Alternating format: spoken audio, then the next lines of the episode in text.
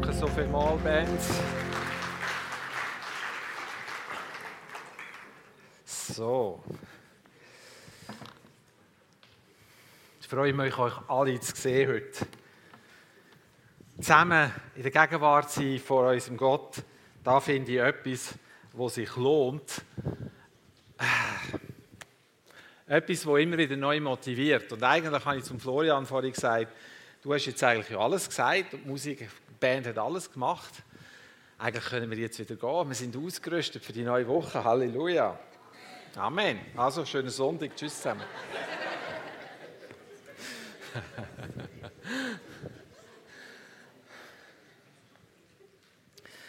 Der Florian hat es am Anfang von dem Gottesdienst gesagt, wir, können, wir fangen heute eine neue Sommerpredigtserie an, wo es um Psalmen geht. Und ich möchte den, den Reigen eröffnen dann mit einem Psalm, der mich sehr, sehr anspricht und wo, wo ich merke, wo uns so viel zu sagen hat. Aber bevor ich euch verrate, was für ein Psalm da ist, werde ich euch so ein paar Hintergrundsachen noch sagen zu den Psalmen. Ich finde, das ist immer noch, noch cool, ein paar Sachen zu wissen über, über das, was wir nachher miteinander anschauen, so ein bisschen Hintergrundinfos weiterzugeben. Es sind 150 Psalmen, siehe da. Nicht die wahnsinnig große neue Erkenntnis. Jeder, der das mal gelesen hat, hat gemerkt, dass nach Psalm 150 fertig ist. Also müssen es 150 sein. Aber habt ihr gewusst, dass von diesen 150 73 der David geschrieben hat? Also die halben, kann man sagen, sind von David. Habt ihr gewusst, dass Psalmen eigentlich ein Singbuch sind, wo man singen sollte? Dass das der Worship ist aus dem Alten Testament, wo die gesungen haben im Tempel, wo sie gesungen haben im Alltag, wo sie Melodien dazu gemacht haben und die Texte gesungen haben. So eigentlich sollte ich euch heute Morgen den Psalm vorsingen, aber ich mache es nicht. so. Wenn Gott mir ein Wunder... Nein. Gut. Das Thema der Psalmen ist eigentlich über alles hineingesehen. Wenn wir jetzt in den Vers gehen zupfen, sondern über alles hineingesehen, geht es immer um Anbetung. Im Buch der Psalmen. Es geht immer darum, ihn gross zu machen. Es geht immer darum, da, wo wir heute Morgen schon gemacht haben, die Größe von Gott besingen, treu besingen, seine Taten rühmen, seine Pläne, die er hat, ähm, hörbar und sichtbar werden auf dieser Welt. Psalmen geben uns auch einen Einblick in die menschliche Seele. Sie zeigt uns Zustand oder Zustand von Herzen, wie, Menschen, wie es Menschen geht. Und Psalmen sind zum Beispiel so eine gute Infoquelle, was das Leben von David anbetrifft. Wenn, der, wenn wir lesen im Samuel und im König die Geschichte von David, ist das ein Teil. Und wenn wir dann die zugehörigen Psalmen nehmen und wenn wir sie noch ein bisschen einordnen können, in welcher Zeit hat David die Psalmen geschrieben, dann finde ich, da gibt da einen Einblick in ein Herz hinein und in eine Beziehung mit Gott. Ich finde das großartig. Psalmen stellen uns Jesus Christus auch vor, zum Beispiel als König, als Opferlamm, als guter Hirte wird er beschrieben oder auch ähm, Fels von meinem Heil. Jesus nimmt immer wieder Bezug auf Psalmen im Neuen Testament und er nimmt die Stelle und wendet sie gerade auf sich selber an. Und in den meisten Büchern der Bibel geht es eigentlich ein bisschen darum, oder oft darum, dass Gott zu den Menschen redet, er sich offenbart, er, zu, er sie leitet, er sie führt, er sie ermahnt, er sie tröstet, er sie sammelt. Aber im Buch der Psalmen ist eigentlich der Fokus der, wie die Menschen auf das reagieren, was Gott macht. Und ich finde das grandios. Und was das Geheimnis der Psalmen ist, und da werde ich euch gerade mal fragen, wer hat schon, wo es ihm nicht so gut gegangen ist, irgendeinen Psalm gelesen? Und wer von euch, der den Psalm gelesen hat, hat in dem irgendetwas gefunden, das ihm weitergeholfen hat? Also Psalmen sind so etwas von lebendig, so etwas von nöch, so etwas von lebenspraktisch, dass Menschen zu allen Zeiten, in allen Kulturen, in allen Sprachen dort drin etwas finden, wo sie wieder Hoffnung haben und wo sie an Gott sich festhalten und wo ihnen hilft, über manche Situation einfach weiterzugehen. Psalmen drücken für mich manchmal so viel aus. Und manchmal, manchmal habe ich so Situationen, vielleicht kennt ihr das auch, da weiß ich gar nicht, wie beten. Da weiß ich gar nicht, was ich sagen soll. Da weiß ich gar nicht, wie ausdrücken und mich formulieren. Irgendwie ist es wie, es überfordert mich. Und das heisst schon etwas, weil ich bin eigentlich nie um ein Wort verlegen. Aber es gibt so Situationen, da weiß ich nicht mehr, wie, wie ich es formulieren muss. Da, da, da spüre ich so viel und ich kann es nicht sagen. Und wenn ich dann einen Psalm lese, dann merke ich plötzlich, ja genau da habe ich sagen. Genau das ist da, wie es mir jetzt gerade geht. Genau das ist das, was ich ausdrücken will.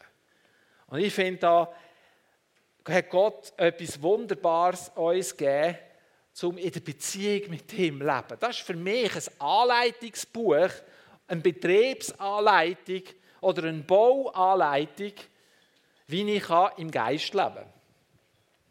Mir ist plötzlich aufgegangen, Römer 8, wo es heisst, der lebt im Geist, sagt der Paulus. Und ich mich immer mal wieder frage zwischen Jesus, zeig mir doch, wie muss ich denn im Geist leben? Wie, wie, wie lebe ich im Geist? Und wenn ich dann so einen Psalm nehme wie der von heute Morgen, und jetzt verrate ich euch welchen, wir nennen den Psalm 27, das ist ein Psalm von David. Wenn ich dann so einen Psalm sehe und den lese und mir vorstelle, was der Paulus gemeint hat mit Leben im Geist, muss ich sagen, jetzt verstehe ich es.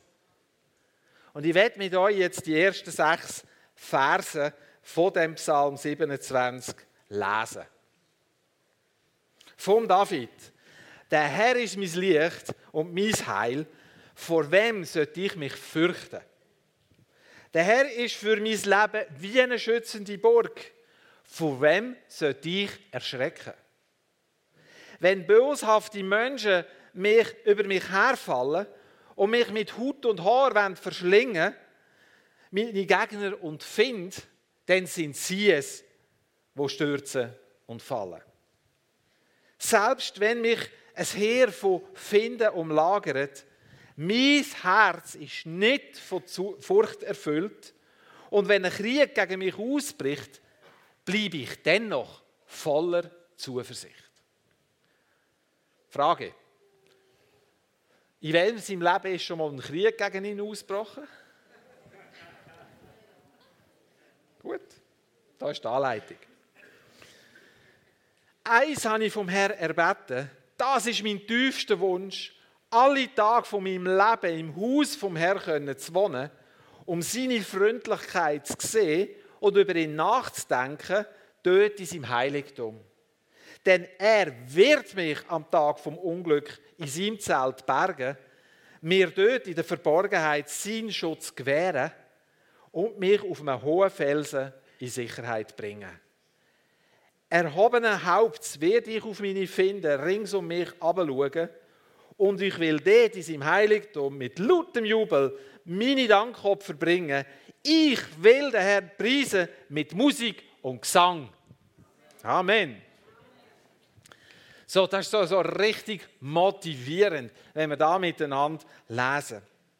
Ich glaube, ihr seid mit mir einverstanden, dass wenn ich sage, dass der David ähm, nicht immer nur auf Rosenbetten gelebt hat. Wir wissen einiges aus seinem Leben. Wir wissen von der Zeit, wo er verfolgt worden ist, vom Saul, wo er auf der Flucht war, in Höhlen gehauset hat, immer wieder hat müssen weiterziehen, immer mehr, noch mehr sich zurückziehen, bis zu dem Moment, wo er sich sogar hat müssen wahnsinnig stellen und ins Land der Philister flüchten, weil er nie mehr einen Ort gefunden hat, wo er hätte können sein mit seinen Leuten. Braucht noch einiges an schauspielerischem Talent, wenn du einen spielen willst, der völlig über ihn ist. Aber der König der Philister hat ihm es abgenommen und hat ihm sogar eine Stadt gegeben, wo er mit seinen Leuten wohnen kann. Und dann hat David endlich mal Ruhe gehabt. Und was passiert? Kaum dort, wirst du aufgefordert, gegen dein eigenes Volk in Krieg zu ziehen. Dann wirst du wieder abgelehnt, musst wieder nicht. Und als du zurückkommst, ist die Stadt verbrannt und Frauen und Kinder und alles fort. Toll, oder? Wahnsinnig. Und jetzt müssen wir das mal, als, als, müssen wir mal anschauen, wo das angefangen hat, das hat dort angefangen, wo der Saul den Speer nach ihm geworfen hat.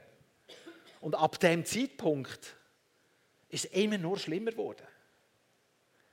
Der David hat auch später in seinem Leben äh, Situationen gehabt, wo er nicht können, einfach ausruhen konnte. Wo beispielsweise der Absalom, einer von seinen Söhnen, Aufstand gegen ihn angezettelt hat.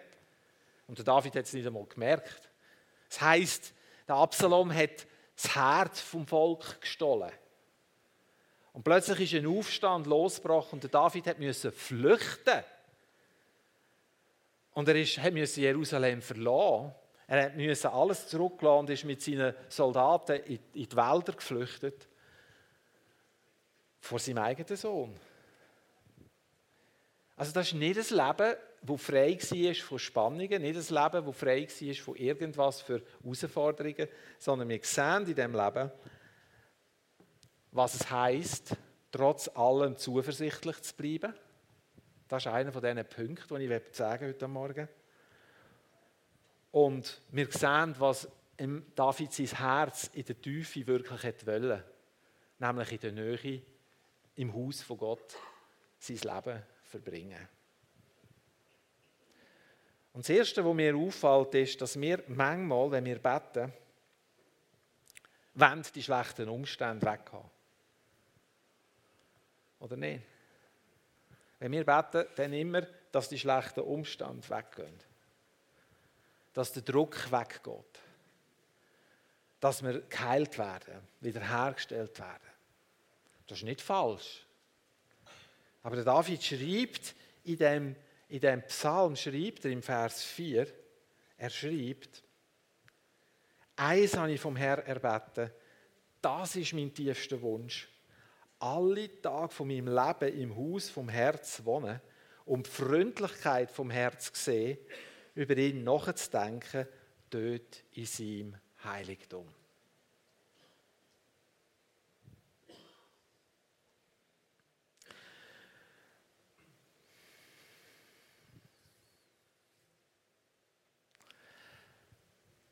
Ich glaube, dass es heute Morgen wirklich darum geht, dass wir sehen, dass Gott gut ist in unserem Leben.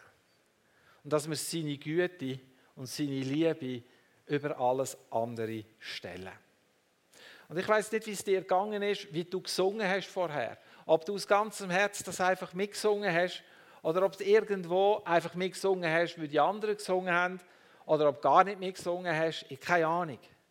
Aber es geht eigentlich darum, dass wir begreifen und sehen, dass die Güte von Gott uns nachrennt, selbst dann, wenn wir auf der Flucht sind.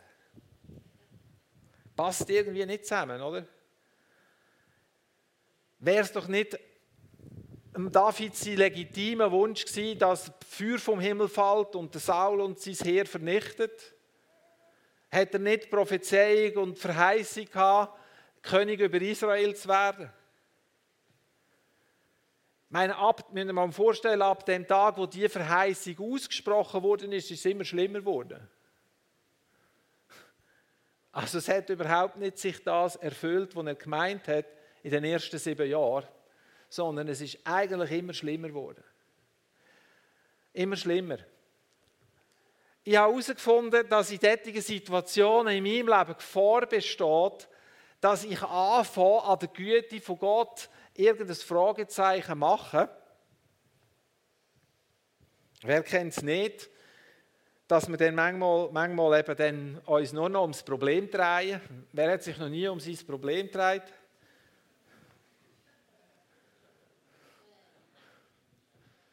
Also wenn jemand da ist, ich nehme gerne die Salbung von dir in Empfang. Dann lasse ich dich predigen heute Morgen, weil dann hast du einen Durchbruch gehabt in etwas, was ich brauche.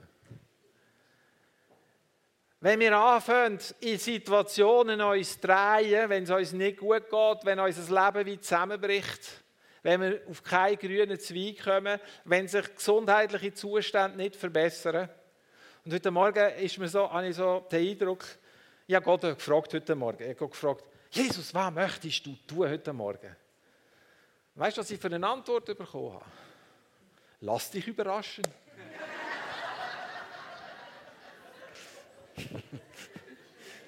Also in letzter Zeit macht, Jesus etwa mal ein Witzli mit mir. Also. es ist wirklich so. Eine Seite mir dann ja gesagt, oder? Was soll ich, wie soll ich die Gemeinde begrüßen? Sagst lass sie grüßen von mir. Toll, oder? so verstehen wir. Jetzt bin ich rausgefallen. Ähm, wir machen uns manchmal mit Sachen eins, die unser Leben dermaßen beeinflussen und wir merken es nicht einmal. So, ich habe hier ein Seil mitgenommen. Ich werde das demonstrieren. Also keine Sorge, ich hänge hier niemand dran auf oder so. Ich habe euch alle gerne, ich will nie etwas Böses über euch oder so. Also. Aber wir machen manchmal, auch wir, so, wir haben immer die Angewohnheit, äh, respektive das ist normal für uns Menschen, dass wir uns verbinden wollen.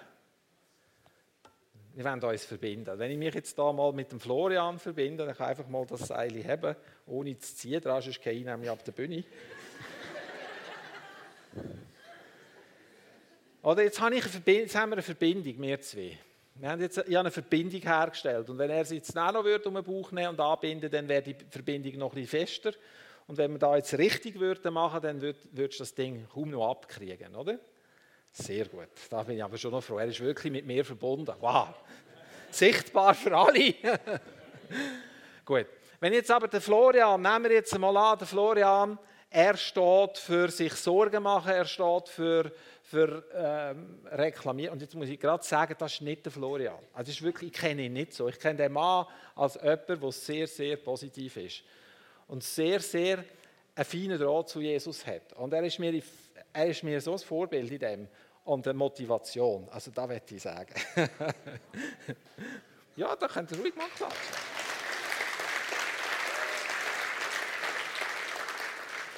Aber in unserem Beispiel, nehmen wir jetzt mal an, den Florian, er, macht, er ist er, ist, er steht für Sorgen, für Nörgeln, für, für Schlechtes. Jetzt bin ich an ihm angemacht. Wenn ich jetzt, ich kann jetzt nicht mehr einfach so weg. Irgendwann fängt es mir an zu ziehen, oder? Und weil Sorgen eine bestimmte Richtung einnehmen und in eine bestimmte Richtung laufen, Sorgen haben ein Ziel, dann zieht es mich einfach hinten an. Weil ich mich mit dem verbunden habe. Verstehen wir das? So, wenn ich jetzt also in einer unmöglichen Situation stehe und mich eins mache mit dieser unmöglichen Situation, dann zieht mich das in eine Richtung, weil das die, die Sorgen, die Nöte, die Krankheiten, die Schwere da drinnen, die hat ein Ziel. Da müsst ihr wissen, da hat ein Ziel. Das passiert nicht einfach so. Da steckt eine Absicht dahinter. Es steckt Absicht dahinter, dass du mit dieser Verbindung, die du mit dem Ding machst, geradewegs in die Hölle laufst. Das ist eine Absicht. Du kannst dich wieder losbinden, danke. Verstehen wir? Das ist eine Absicht. Wenn wir uns eins machen mit den Umständen, wo wir drinnen stehen, hat das Ziel, das uns aus der Güte von Gott rauszuziehen. Das passiert nicht einfach so. Wenn wir Vers 1 bis 3 lesen, kannst du mal einblenden, dann lesen wir in diesen drei Versen, lesen wir zuerst einmal allgemein, vor wem sollte ich mich fürchten. Nachher im zweiten Vers heißt es, wenn boshafte Menschen über mich herfallen. Im dritten Vers heißt es dann, ein Heer von Finden kommt und Krieg gegen mich sich erhebt bleibe ich dennoch voller Zuversicht. Das bedeutet, egal wie die Umstände sind, wie schlimm das sie sind, wie aussichtslos das sie sind, ich bleibe voller Zuversicht. So steh auf, Männchen. Dem kannst du einen reinhauen, dann bambelt er da auf die Seite und dann steht er aber wieder. Den bringst du nicht zu Boden. So mit was, dass wir uns verbinden, dorthin zieht es dich. Das ist mein erster Satz, und ihr solltet mit heimnehmen. Dort, wo du angebunden bist, dort gehst du her. So, was David gemacht hat, er hat sich mit, mit Gott verbunden, mit Jesus verbunden, mit dieser Sehnsucht verbunden, alle Tage von seinem Leben bei Gott zu leben. Und das hat ihn dorthin gezogen. Weil er dort angemacht war. So, und jetzt kommen zehn Punkte. Wie schaffe ich es, dort angebunden zu sein? Nein.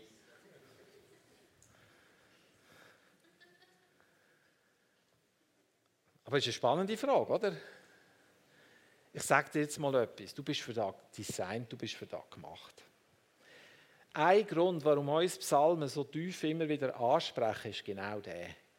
Weil die Menschen im tiefsten Grund von ihrem Herzen Sehnsucht haben nach dem Gott.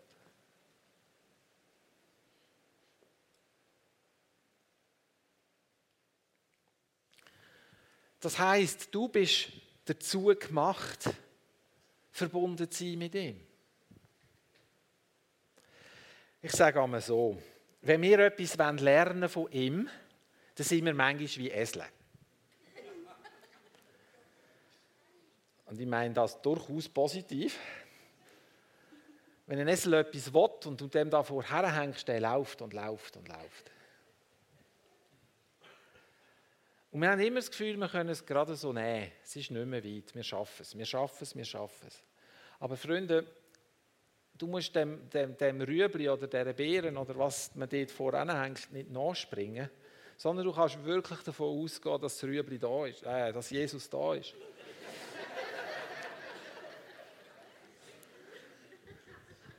Jesus ist in dir, seine Liebe ist in dir, er wohnt in dir und auf Basis von dem ist, heißt in der Schrift, bist du der Tempel vom Heiligen Geist.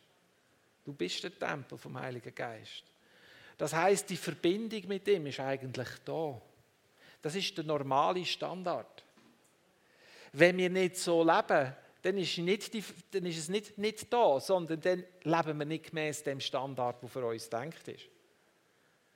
Und mag jetzt das theoretische klingen, aber mir ist das eine tiefe Wahrheit geworden und eine tiefe Offenbarung, weil ich gemerkt habe, wenn ich die Verbindung ja immer habe, wenn, er, wenn ich sein Tempel bin, dann kann ich den Tempel ja reinigen, kann das Zeug rausschmeißen, wo nicht hineingehört, und dann ist es wieder so. So, es geht jetzt nicht darum, dass wir äh, äh, Disziplinübungen machen, wobei Disziplin immer hilft und immer gut ist für gewisse Sachen, die in deinem Herz sind, wie zu festigen. Ich bin nicht gegen Disziplin, ich bin nicht gegen auswendig lernen. Mal ein paar Psalmen auswendig lernen wäre gar nicht so schlecht. Das einfach kannst abrufen, wenn du in einer Situation bist. Zum Beispiel im 103, wo es heißt, lobe den Herrn meine Seele, vergiss nicht zu danken, was er dir Gutes getan hat. Der der ähm, dir alle deine Sünden vergibt und heilet alle deine Gebrechen.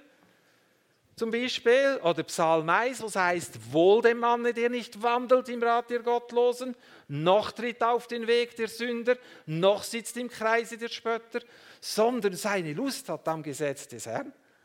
Das ist Elberfelder Deutsch.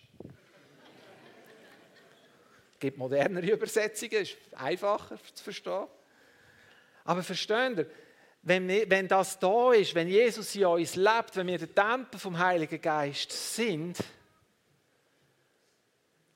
dann kannst du mit ihm, bist du mit ihm verbunden und du wirst in seinem Heiligtum leben, wie es der David hat wollen und sein ganzes Leben trotz den äußeren Umständen dort verbracht hat.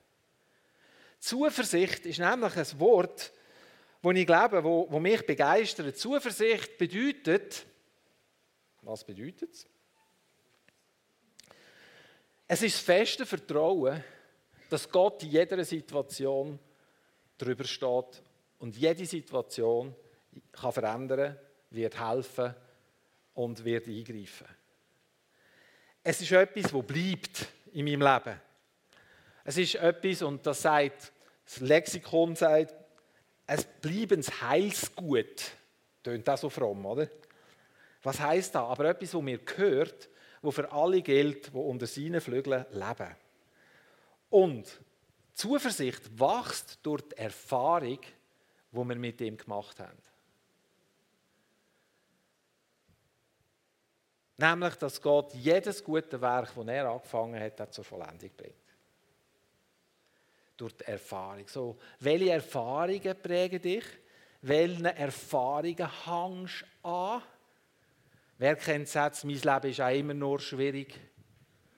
Anderen geht es so gut. Schau mal, wie die es schön haben. Denen passiert das nie, aber mir passiert das laufend. Wer kennt so Sätze? Hm. Mit was bist du angebunden? Woher zieht das? Was ist die Absicht von dem, was die herzieht?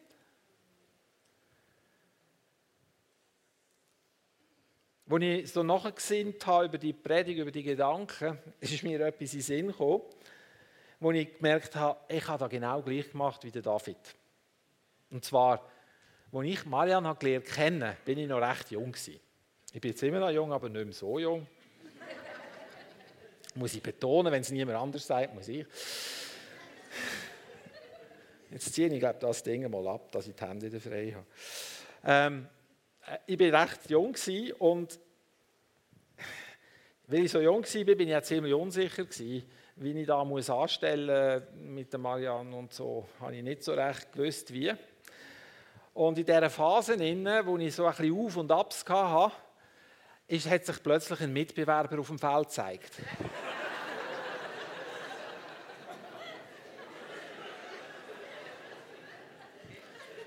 Ja, ihr lacht jetzt, aber mir war gar nicht mehr ums Lachen. Gewesen.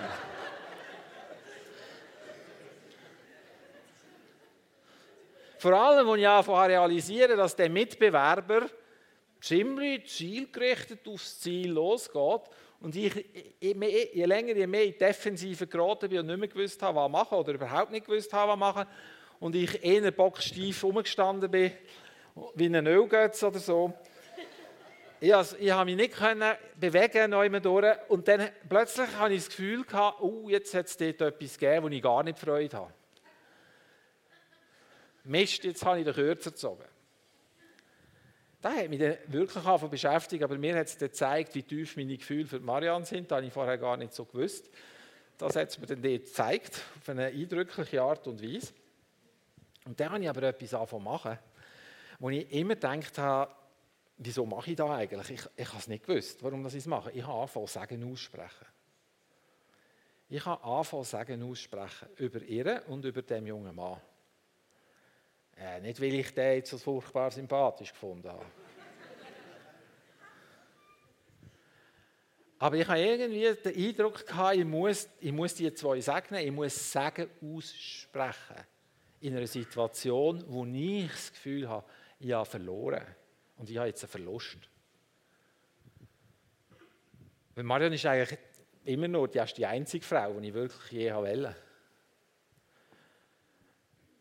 Und nachher, wisst ihr, was passiert ist? Ja, ihr wisst ja das Ende des Resultats. ich bin seit 31 Jahren mit einer Kurate.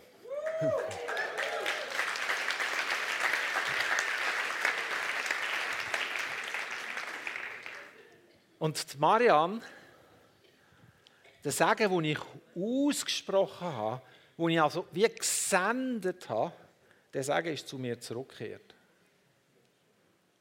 Das, was ich ausgesprochen habe, ist zu mir zurückgekehrt.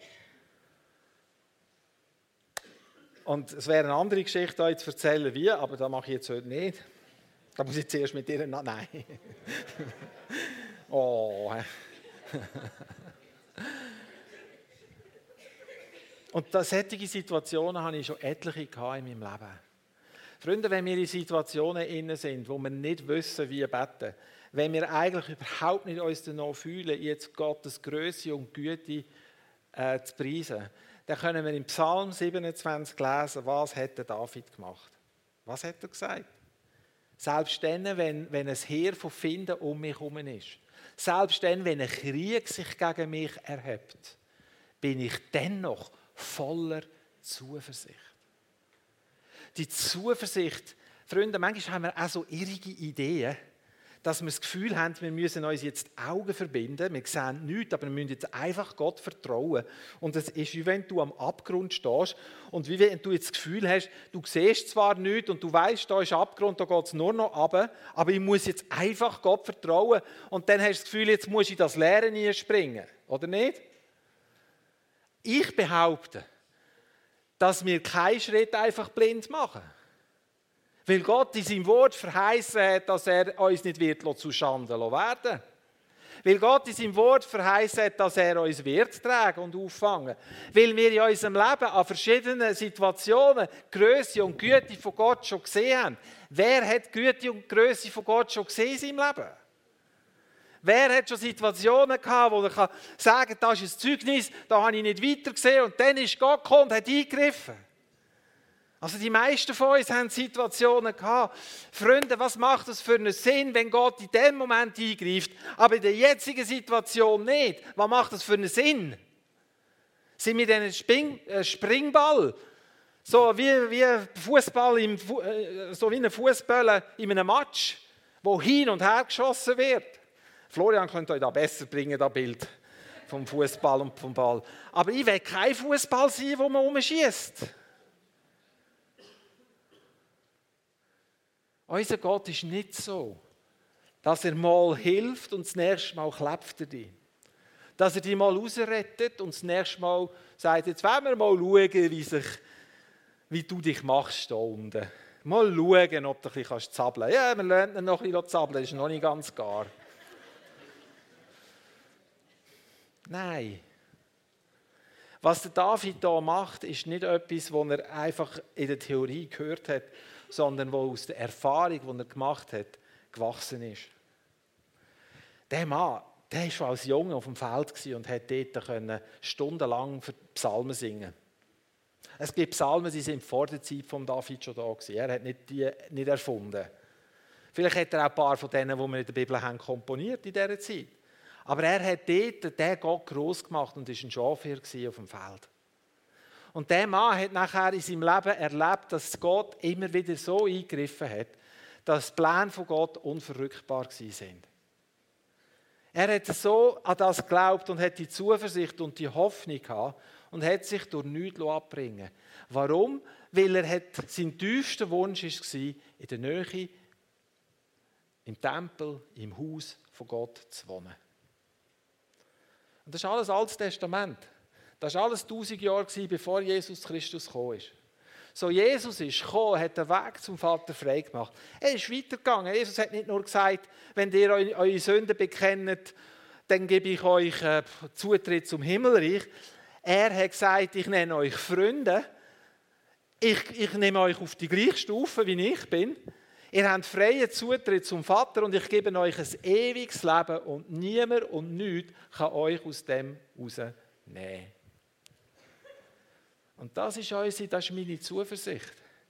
Es geht, und jetzt müssen wir recht verstehen, wenn ich das sage, es geht nicht zuerst darum, dass alle meine Wünsche erfüllt werden. Es geht auch nicht darum, dass ich alle Gebetserhörungen erlebe, die ich schon je gebetet habe.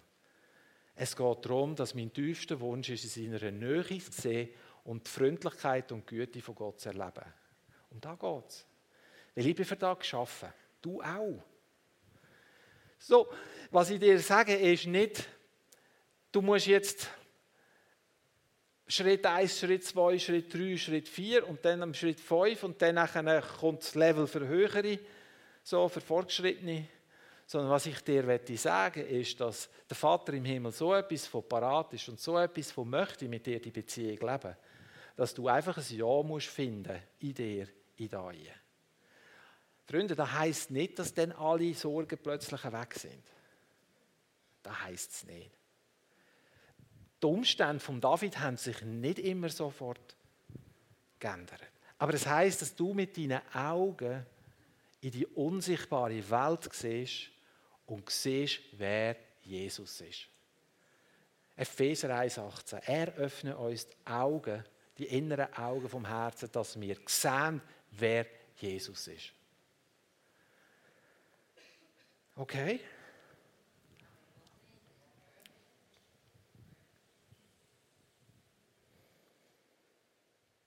dann laune ich es jetzt glaublos ein. Was ich mit euch gerne jetzt machen würde, ist, ich werde mit euch den Psalm 27 proklamieren. Den ganzen Psalm. Und wir lesen den jetzt miteinander als Anwendung.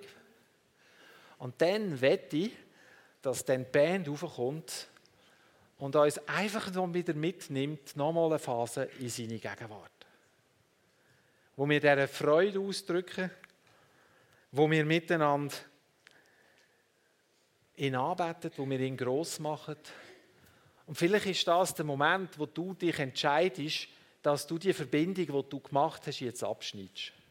Die Verbindung mit deinen Sorgen, die Verbindung mit deinen Nöten, die Verbindung mit dem, was deine Richtung zieht, wo etwas anderes heißt, als in der Nähe von Gott zu leben. Weil in deinem Herz ist der tiefe Wunsch, da behaupte ich jetzt heute Morgen, in deinem Herz ist der tiefe Wunsch, in der Nähe von Gott zu leben. Wer ist mit mir einverstanden? So schön bei euch. Ich komme nächsten Sonntag wieder. Okay, Psalm 27. Darf ich euch bitten, aufzustehen?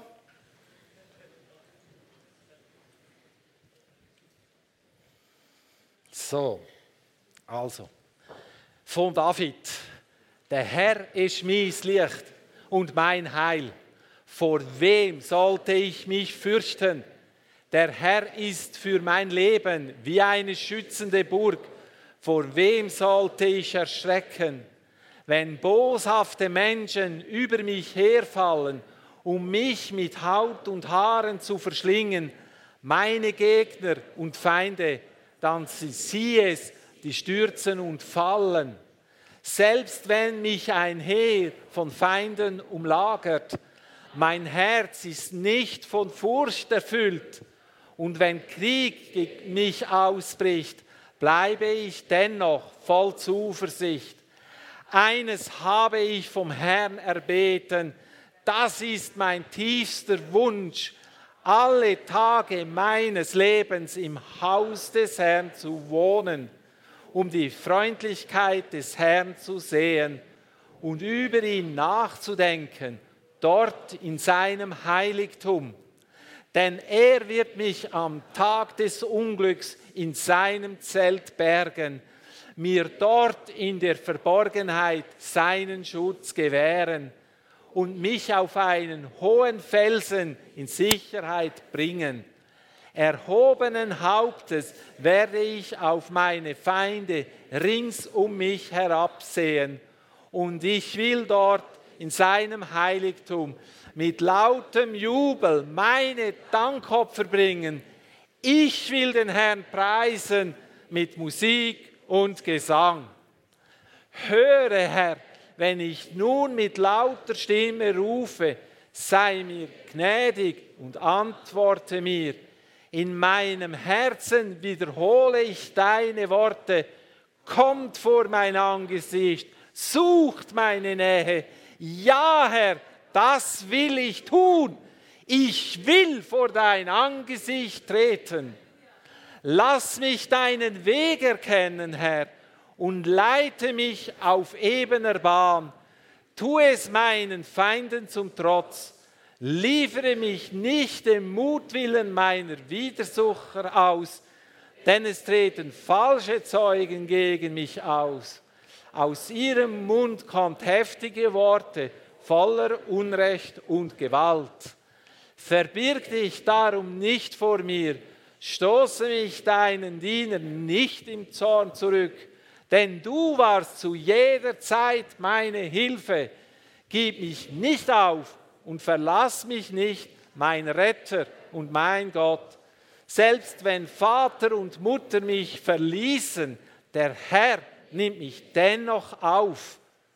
Doch ich bin gewiss, dass ich am Leben bleiben und sehen werde, wie gütig der Herr ist. Hoffe auf den Herrn sei stark und dein Herz fasse Mut. Ja, hoffe auf den Herrn. Amen. Yeah.